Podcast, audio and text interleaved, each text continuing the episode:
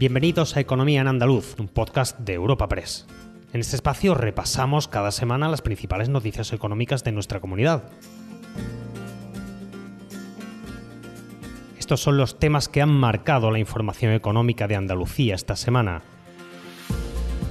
A las puertas del puente del 28 de febrero ya se conocen los premiados con las medallas de Andalucía de este año que en la categoría Economía y Empresas reconocen al presidente de la empresa cárnica Famadesa, Federico Beltrán, a la cooperativa Jaencop y a la presidenta del Grupo Empresarial Medina, Rocío Medina. Su entrega será el punto álgido institucional de un puente que se presenta con calor y buenas perspectivas para el turismo en la comunidad tanto como para considerar que casi se rozará la normalidad prepandemia, según la Junta, que afirma que la región está de moda. Espacio patrocinado por la Asociación de Trabajadores Autónomos ATA. Famadesa, Jaencop y Grupo Empresarial Medina son los reconocidos en la categoría Economía y Empresas con las medallas de Andalucía de este año.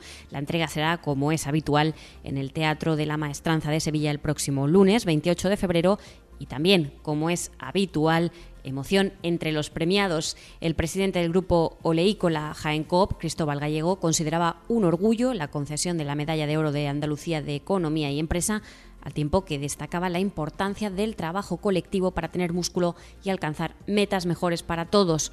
Su felicidad era compartida por la presidenta ejecutiva del Grupo Empresarial Medina, Rocío Medina, dedicada al cultivo de la fresa, los frutos rojos, el caqui y otros frutos, quien lo ve como un premio a la labor del grupo. Cristóbal Gallego, presidente de Jaencop, y Rocío Medina, presidenta del Grupo Medina. Pues, bueno, para nosotros es un orgullo, es un orgullo que nos hayan reconocido, la verdad que no lo esperábamos, porque está metido en el día a día, en el trabajo, en el trabajo diario, y, no, no, no capta, no capta esta posibilidad. Estamos en nuestra obligación, lo que tenemos que hacer, y luego que te reconozcan, y que sobre todo que te reconozcan tu tierra y que te reconozcan con la distinción máxima que se puede dar nuestra tierra, no sé, es que me faltan las palabras.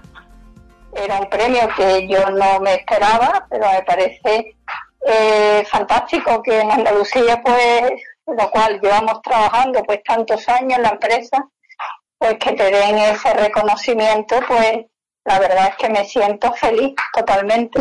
Y, y, por supuesto la labor del grupo, en la que trabajan muchos profesionales, profesionales de primera talla, y que nos ayudan el día a día.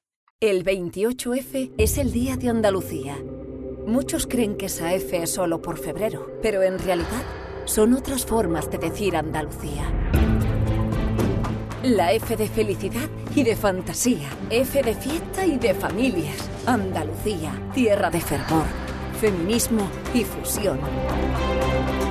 Fuente de una sabiduría milenaria, faro de civilizaciones cobijo de forasteros, una del flamenco.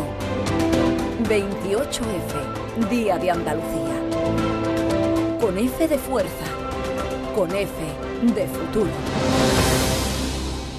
Junta de Andalucía. Premios el domingo, punto álgido de un puente en el que se esperan buenas temperaturas y también afluencia de visitantes en Andalucía. Las previsiones turísticas que maneja la Junta apuntan a que estos días se roce la normalidad de años anteriores a la pandemia. Andalucía está de moda, aseguraba el vicepresidente Juan Marín, que auguraba también que se continuará creciendo de forma espectacular con la llegada de la Semana Santa, ferias y verano.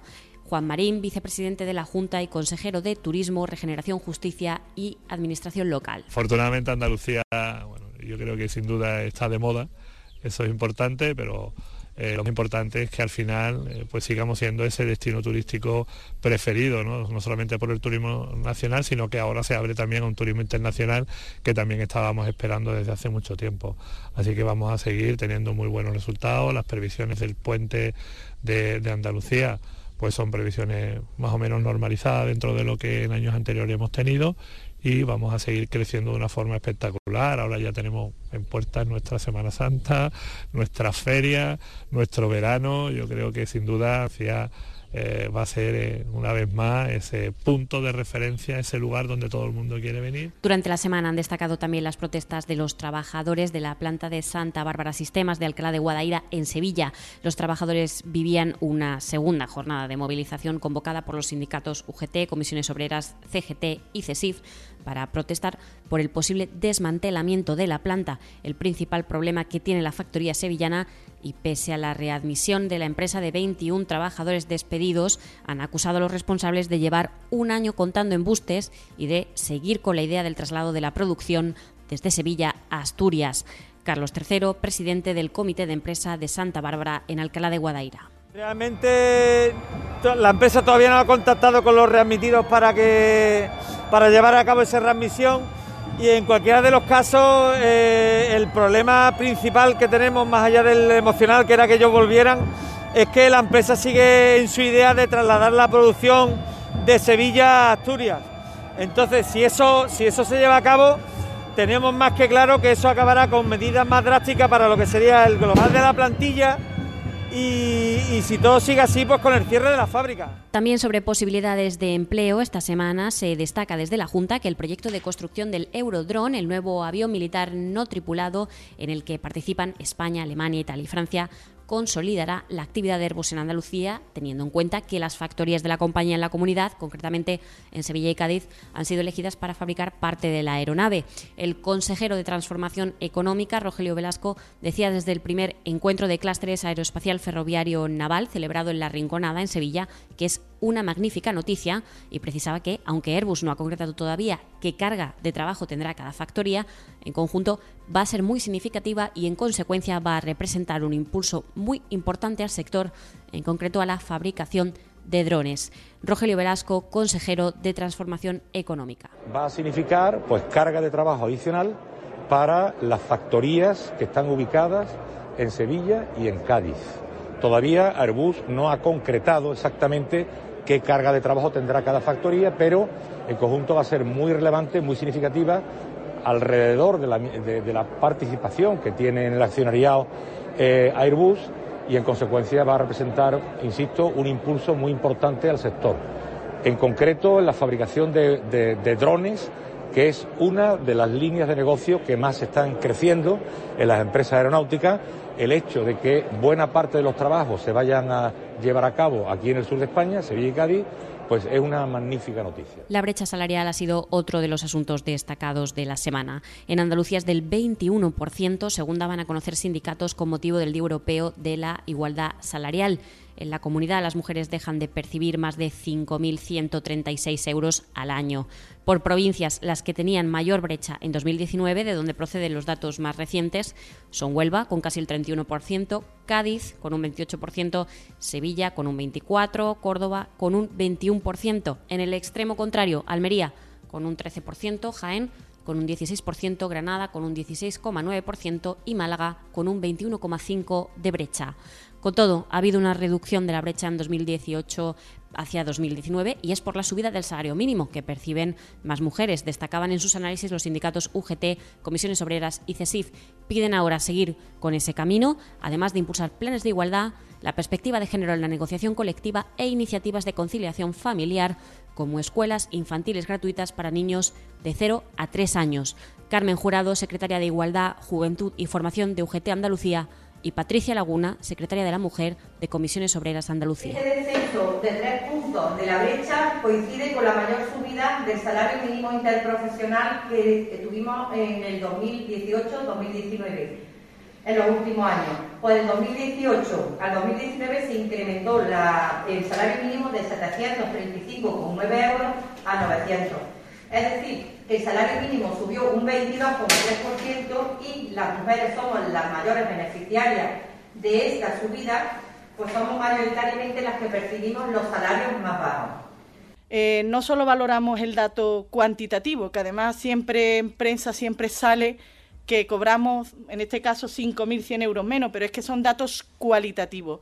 Esos datos cualitativos es las relaciones laborales que mantenemos las mujeres. Estas discriminaciones se hacen latentes en el acceso al empleo.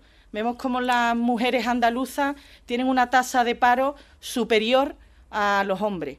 Eh, concretamente hemos cerrado este año casi con un 24% de tasa de paro. ¿Eso qué implica? Pues bueno, que tenemos más dificultad a la hora del acceso al empleo. El 28F es el Día de Andalucía. Muchos creen que esa F es solo por febrero, pero en realidad son otras formas de decir Andalucía. La F de felicidad y de fantasía. F de fiesta y de familias. Andalucía, tierra de fervor, feminismo y fusión. Fuente de una sabiduría milenaria. Faro de civilizaciones. Cobijo de forasteros. Una del flamenco. 28F, Día de Andalucía.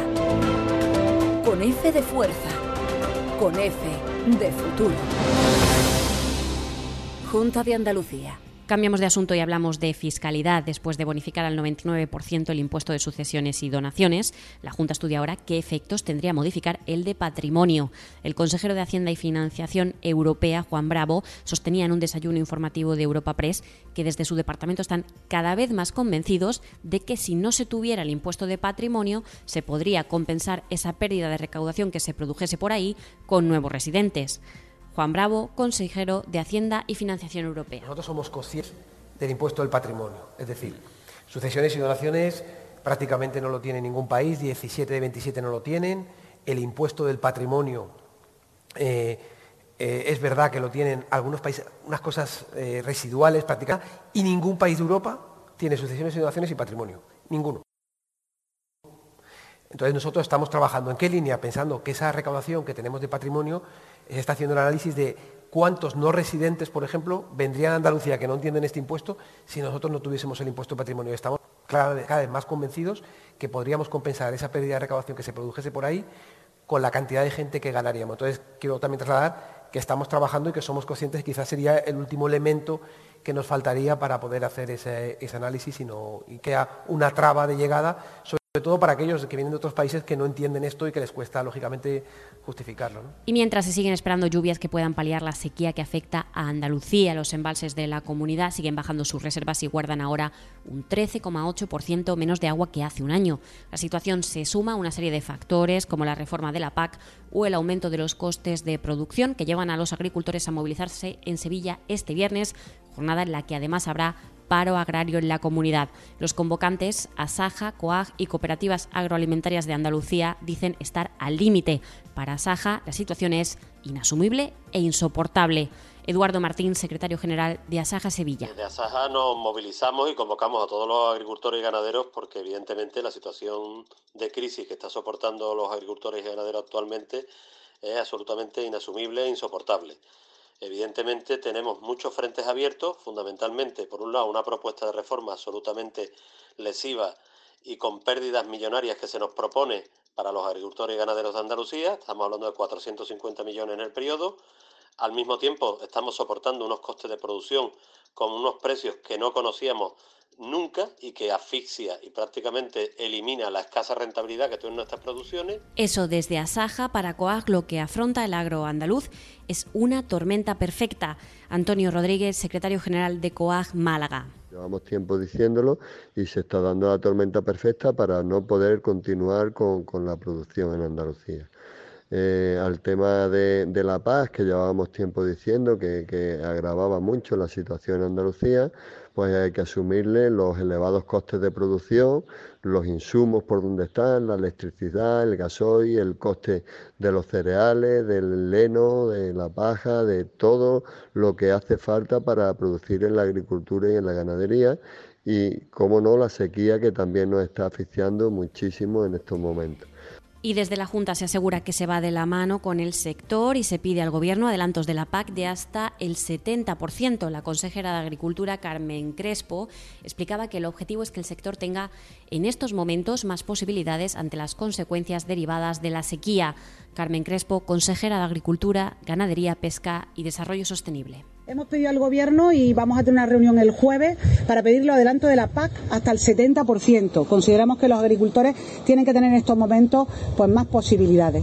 Y con respecto al Gobierno hemos pedido una mesa nacional de sequía para dos actuaciones. Primero, para que se pongan en marcha las actuaciones del Estado en nuestra comunidad autónoma, que no se han puesto en marcha ninguna y son necesarias en este momento de sequía. Y dos actuaciones más, para que podamos utilizar en este caso toda lo que es la desaladora de la zona de Torrevieja para el norte de la provincia de Almería, para que también se subvencione el agua desalada. Creemos que en estos momentos nos está costando el triple a los que estamos utilizando agua desalada en la comunidad autónoma de Andalucía y desde luego eso, comenzar todos los proyectos. Recuerda que puedes encontrar estas y otras muchas noticias económicas en la sección Andalucía en nuestra web europapress.es. Puedes suscribirte a este programa y al resto de podcast de Europa Press a través de Spotify, Apple Podcast, Evox o Google Podcast.